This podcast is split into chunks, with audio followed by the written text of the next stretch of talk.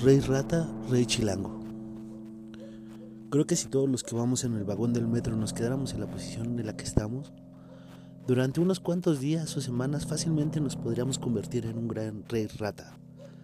Cables de audífonos enredados con otros cables, mochilas con bolsas, chamarras con morrales, todo unido con excremento, mucosidad, escupitajo y basura. Todos formando un gran ente amorfo y sumamente destructivo. Una mezcolanza cabrona.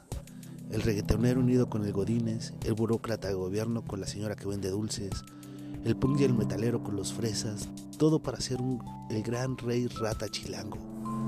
Una bestia apocalíptica chilanga llena de neurosis y frustración.